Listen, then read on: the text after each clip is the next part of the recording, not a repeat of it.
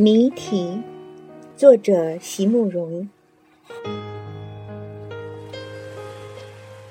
我的孩子在四岁以前都是无忧无虑的快乐孩童，可是，一到四岁左右，进了幼稚园以后，就会有些改变了。那是因为有人告诉了他们，生命有种极限，任谁也无法抵抗。我记得女儿初初听到这个消息的那一天，我正在厨房中做中饭，秋天的阳光从窗外照进来，把屋子里照得很亮很温暖。她一脸惶急的来找我了：“妈妈，你有一天会死掉的，是吗？”我诧异的回过身来，低头看她。我的小胖女儿有着蔷薇的双颊，黑葡萄的瞳仁儿，还穿着学校的小白围兜。早上去上学的时候，那种笑容不见了，换上了一种忧急而又严肃的表情。我微笑的摸摸她的脸，不会啊，妈妈会活到很老很老的。可是。他们说，活到多老也有一天会死的啊。我假装轻松的开冰箱，拿出青菜和水果来，心里盘算着该怎样回答他，怎样为他解释这样的第一课呢？一面洗菜，一面仍然是用不在意的语调来回答他。妈妈要到很老才会死，那时候你已经长得够大，就不会有什么关系了。可是，不管怎么样，你总是会死掉的，那我就再也看不到你了。我不喜欢这个样子，怎么办呢？说着说着，他的小泪珠就一串串的掉了下来。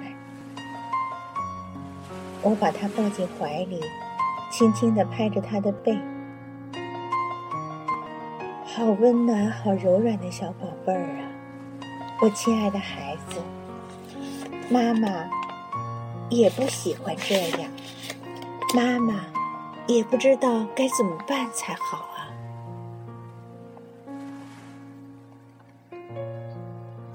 儿子到了四岁，同样的情景。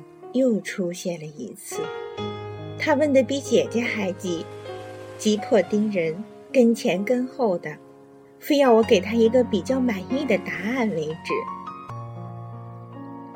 我大概也是笑容满面的哄了他一阵子。孩子到底还小，还是可以慢慢哄过来的，然后他们就能高高兴兴的出去玩了。要到某一些特别的时刻里才会再提几句，但是第一次的那种惊惶以后再没有出现过了。不过，我想那种感觉是仍然存在的，只是小心的藏在某一个不愿触及的角落里而已，就像他们的母亲一样吧。我和他们其实也没有什么差别啊。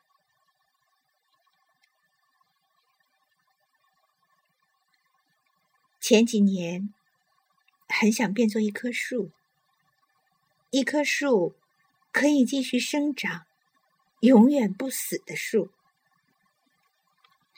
我想做一棵高高大大的树，有挺直的躯干。有茂密的树叶，风吹过来的时候，每一片叶子都会翻动；云拂过来的时候，我知道也能感受那种轻柔的凉意；水从地里流过来的时候，我也知道，并且能从容的汲取。我想做一棵很敏感又很快乐的树，可以活好几千、好几万年，而每一年春夏秋冬的变化都能记住。所有美丽的回忆都可以存进年轮里面，一层松，一层紧，一圈淡，一圈深的。都妥妥帖帖的放在心里，该有多好！我就常常做这种梦，并且偶尔走进森林时，也常会仔细端详，想挑选一棵适合我的理想的树。一直到有一天晚上，忍不住了。终于把我的感觉向丈夫说了出来。假如能变成一棵树该多好，永远也不会受死亡的威胁。谁说的？树的年龄也有限制的。可是，不是有很多树可以活很久的吗？了不起几千年，还是逃不了枯萎死去的一天呢。丈夫。在灯下一面看书，一面微笑的回答我。他跟每个平常的晚上一样，正在分神敷衍他的妻子。他娶了一个爱胡思乱想的女子，常常会在他读书用功的时候问他一些莫名其妙的问题。对这些他已经习惯了，只要偶尔听一些片段，偶尔回答一些片段，也就够了。但是，在那个晚上，他又回到他的书里面去的时候，他却不知道他已经伤了我的心了。他那样轻描淡写又那样肯定的一句话，把我最后的希望也破灭了。整个晚上，我走来走去，做了很多家事，却没有再说一句话。小时候看过一场电影，大意是说，一个男人有仙术，可以长生不老，所以在几百年里面，他换了好多个妻子，每次都是伴侣因为衰老而死去，而他却永远年轻，永远不变。但是有一次。他爱上了一个人，并且也终于能娶她为妻。甜蜜的生活了几十年之后，他又老了。这一次，这个男人在妻子的病榻旁说出了他的秘密，仙术失效了。他终于也变得极为衰老，然后。心甘情愿的和他的妻子一起死去。那时候，我觉得那个人好傻。我想，假如是我的话，我当然还是要选择长生不老的。可是，当我也终于深深的爱上了一个人的时候，我发现，我能完全了解那个人的感觉了。爱。是不能分离、不能割舍、不能独善其身的。但是，这样的生命一定有它的意义。我们一定不是白白的来一次的。每个人的出现，都一定有他的理由，有不得不相信的安排。也许一生就是为了某一个特定的刹那而已。就是说，为了能在某一条长满了相思树的山路上与你缓缓交汇、擦身而过，我就必须要在这一天之前活了十几年，然后再在这一刻之后再活几十年。那条山路上，也许刚好在转角的羊齿丛中有几朵未开的百合，我总不能停留下来等待着它们的开放吧。因此，在继续往前走去的时候，反倒会一直惦念着它们的无法确知的美丽了。其实，不管能不能再相见。结局都应该是一样的吧。生命中有很多特定的刹那，都像一篇极短篇，没有起始，没有终结。因此，那挑选出来的一刹那，就特别清晰而淡远，特别苦涩而又甘香。当然。在擦身而过之后，你也许会忽然发现自己竟然错过了一个原该把握的牢牢的时刻。山路上的相会，原是自己深深盼望的一种相遇啊！有些人就在悔恨之中过完他的一辈子，可是。也有些人蒙上苍垂怜，再给他们一次机会，就是说，在二十年以后，让他们在原来的那条山路上再相遇一次，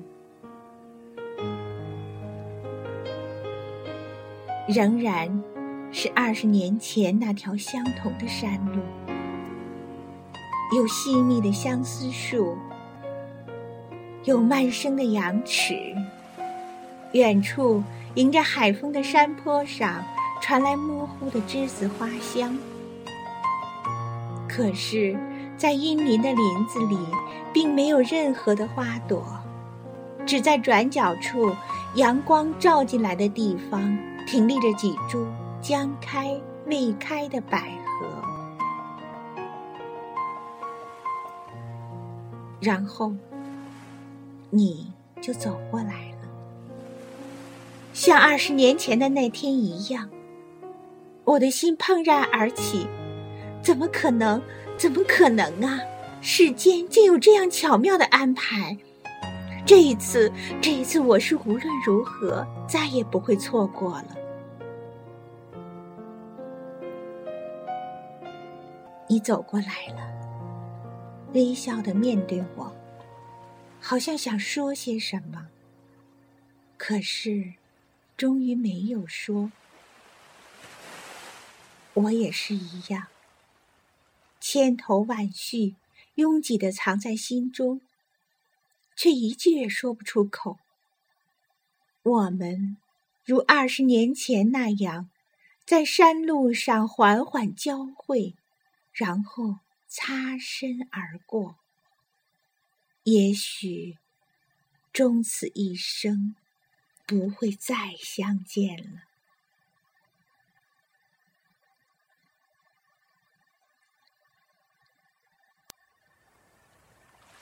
我想，我们终于明白了一些什么吧。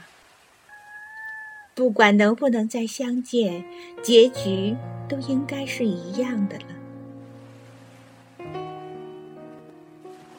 恐怕也只有这样。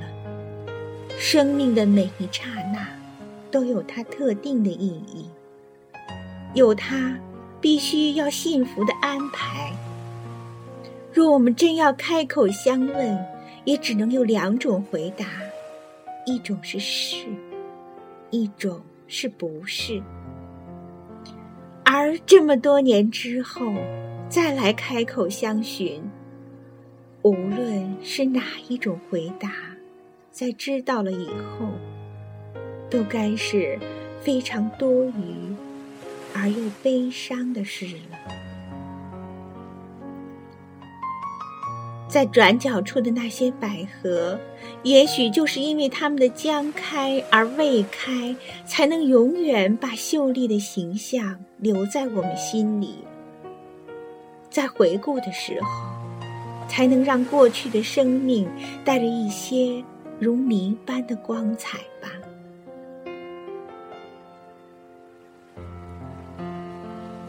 生命本就是一个无法解答的谜题。我和我幼小孩子的心情，其实并没有两样。我不能说生命不甜，我不能说生命不美，但是。就是因为他们的甜蜜和美丽，才使我心中充满了忧伤；而也就是因为心中充满了忧伤，才使我更珍惜起眼前一切的甜蜜和美丽来。有一次，一个朋友大概受不了我的反复和唠叨。开玩笑的对我建议：“不如变做一块大石头吧，这样的话就永远不会有改变，也永远不会有烦恼了。”那怎么行呢？那怎么可以？虽然也许可以活上几百万年，但是终生只有一颗石头的心，那恐怕是更无法忍受的一种命运了。还是让春去秋来，让岁月逐渐把我改变了吧。我愿意接受上苍一切的赐予和一切的安排。想苏轼，在好多年前，那个有月亮的晚上，坐在他湖心的船里，思索的事情，大概。也和我今夜所想的差不多吧？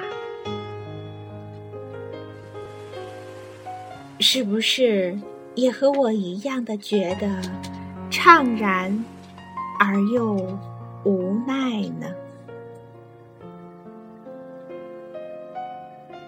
读这篇文章送给我的多愁善感、思考我们从哪里来又往哪里去的宝宝。